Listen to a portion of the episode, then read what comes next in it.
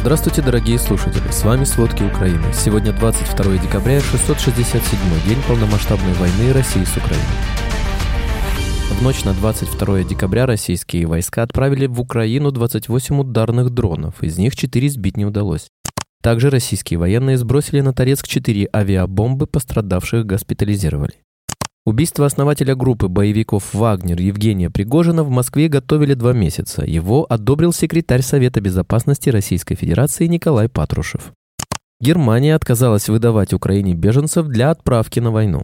Член команды Путина призвал аннексировать Узбекистан. Россия уступила Узбекистану и Тунису по скорости мобильного интернета. В России запустили систему лагерей для лечения от гомосексуальности. В Госдуме объяснили рост цен на яйца тем, что россияне стали много есть. Обо всем подробнее. Российские войска в ночь на 22 декабря атаковали Украину, отправив 28 ударных дронов. Из них 4 сбить не удалось. Есть попадание в инфраструктурный объект в Николаевской области. Также обломками дронов повреждено зернохранилище в Одесской области и дома в Киеве и Киевской области. Попаданий в объекты критической инфраструктуры нет. По предварительной информации пострадавших тоже нет. В Соломенском районе Киева в результате обстрела в трех квартирах частично разрушены стены, на 24-26 этажах и еще в трех выбиты окна. Российские военные сбросили на Торецк четыре авиабомбы. Две бомбы попали по территории одной из шахт. На территорию другой шахты попали еще две авиабомбы. Убиты трое и ранены шестеро гражданских жителей. Пострадавших в возрасте от 33 до 54 лет госпитализировали для оказания квалифицированной медицинской помощи. Россияне скрывают мобилизацию под видом добровольческих батальонов и используют это для пропаганды войны. Россия начала формировать якобы добровольческий, а по факту отряд наемников-контрактников батальон Донецк. Жителей Донецка в нем не будет. Набор проводится в Краснодарском крае России. Подчиняется этот батальон казацкой бригаде «Терек», которая не имеет никакого отношения к казакам. Служба безопасности и Национальная полиция Украины установили личности трех российских военных, которые совершали военные преступления против гражданского населения на территории Харьковщины. Речь идет о двух военнослужащих 7-го отдельного мотострелкового полка Вооруженных сил России Виталии Поддубном и Алексее Горбунове, а также Руслане Гончарове, военном из 202-го мотострелкового полка России. Весной 22 года они участвовали в захвате Купинского и Изюмского районов области и проводили там карательные акции против местных жителей жителей. По данным следствия, в ходе одного из таких налетов на территории Шевченковской громады Купинского района Поддубный застрелил из автомата местного фермера, а затем сжег. Также злоумышленники врывались в дома гражданских лиц и похищали частное имущество, в том числе автомобили, бытовую технику и деньги. В случае сопротивления россияне угрожали убийством малолетних детей, отмечают в СБУ. Задокументировано, что таким образом фигуранты отобрали шесть легковых и грузовых авто. По имеющимся данным, награбленное имущество россияне пытались переправить по месту жительства в России. Глава Херсонской областной военной администрации Александр Прокудин рассказал, что в одной из общин временно оккупированной территории Херсонщины россияне на глазах родных убили ребенка. По словам главы ОВА, это произошло 20 декабря. Гуляя, мальчик якобы что-то фотографировал. Ребенка схватили, привели домой и застрелили. Прокудин отметил, что украинская власть будет обращаться во все соответствующие органы, чтобы этот факт преступления зафиксировать. Он добавил, что на Херсонщине продолжается принудительная паспортизация, учителей заставляют работать по российским программам, а на детей направлена российская пропаганда. Убийство основателя группы боевиков «Вагнер» Евгения Пригожина в Москве готовили два месяца. Его одобрил секретарь Совета безопасности Российской Федерации Николай Патрушев, утверждает Wall Street Journal. В начале августа, когда большая часть Москвы ушла в отпуск, Патрушев в своем кабинете в центре Москвы отдал приказ своему помощнику приступить к подготовке операции по ликвидации Пригожина. Об этом рассказал бывший российский разведчик. Позже Путину показали планы, и он не возражал. Это утверждают западные спецслужбы. Несколько недель назад, после своего турне по Африке, Пригожин ждал в московском аэропорту, пока инспекторы по безопасности заканчивали проверку самолета. Именно во время этой задержки под крыло самолета была заложена небольшая бомба.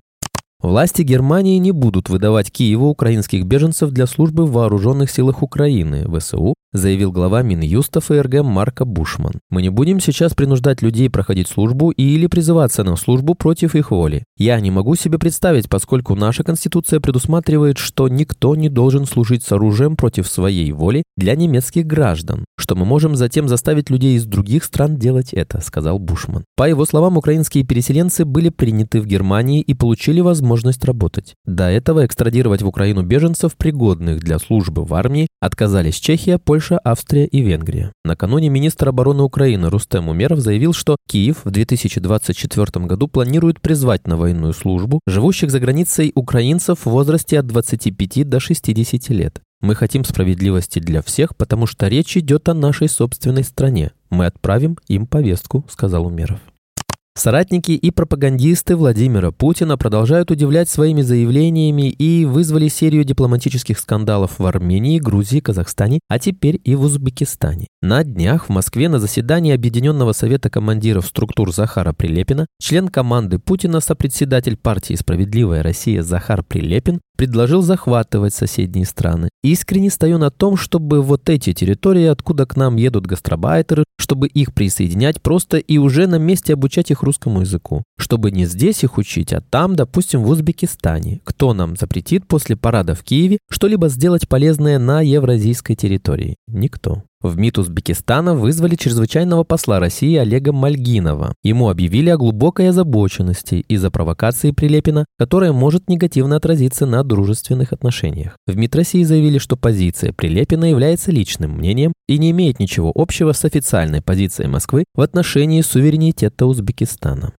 В России, где сообщество ЛГБТ признано экстремистским, Некоторые родители платят бандитам, чтобы те похищали их гомосексуальных детей и отправляли их в охраняемые частные лагеря для лечения, конверсионной терапии, сообщает Вашингтон-Пост. В ООН в 2020 году призывали к всемирному запрету такой терапии из-за ее опасности. Бывшие обитатели таких лагерей говорят, что условия за бетонными стенами похожи на лагеря для алкоголиков и наркоманов. Об ужасах и методах работы таких лагерей рассказали Вашингтон-Посту несколько человек. 23-летняя Адда Блейквилл сообщила, что родители обманом заманили ее на годовой курс в лечебном центре «Свобода» в Алтайском крае. В нем ее били, заставляли молиться и плавать в реке в холодную погоду. Ее заставляли рубить дрова и помогать забивать кур, индеек и кастрировать свиней. Это должно было помочь ей стать мужчиной. В итоге она сбежала с выбитыми зубами, ей назначили нейролептики для лечения психических заболеваний. 28-летнюю Александру, трансгендерную женщину из Москвы, состоятельные родители насильно удерживали в ряде центров. Она провела 20 месяцев в подмосковном центре с 60 наркоманами и алкоголиками, где применяется жесткая программа для борьбы с наркотической и алкогольной зависимостью. Россия выбыла из топ-100 стран с самым быстрым мобильным интернетом, переместившись с 99 на 102 место по итогам ноября. Это следует из рейтинга крупнейшего международного измерителя скорости интернета по всему миру, пишут «Известия». Еще год назад, в ноябре 22 года, Россия занимала по этому показателю 88 место в мире. В этом году страна уступила Узбекистану 99 место, Индонезии 100 место и Тунису 101 место. Первые три места в рейтинге занимают ОАЭ, Катар и Кувейт. При этом Россия отстает от лидера по медианной скорости в 13,5 раза. Резкое подорожание куриных яиц произошло из-за роста благосостояния россиян, заявил председатель Комитета Госдумы по промышленности и торговле Владимир Гутенев в интервью Дума ТВ. По его словам, власти пришли к такому выводу, поскольку вовремя отследили увеличение спроса. Анализ показал, что в данном случае возросло качество жизни наших граждан, и они увеличили потребление, в принципе, мясных продуктов, куриного мяса, как диетического и яйца, сказал Гутенев. Депутат добавил, что неудовлетворенный спрос формирует дефицит, и переразмеренные мощности – это тоже плохо. Производители теряют возможность получать прибыль, поскольку избыток всегда формирует более медленный рост цен. Все время нужно поддерживать баланс, отметил Гутенев. Он сообщил, что Россия начала закупать яйца у Азербайджана, Турции и Ирана. С поставщиками работают лаборатории санэпидемслужбы, чтобы контролировать качество продукции. Спасибо, это были все главные новости о войне России с Украиной к этому часу. Помните, правда существует, а мы стараемся сделать ее доступной. Если вам нравится то, что мы делаем, пожалуйста, поделитесь этим подкастом с друзьями в России. Также, если вы хотели бы помочь нам делать материалы еще более качественными, пожалуйста, оставляйте фидбэк. Это очень важно для нас и для распространения правдивой информации. До встречи.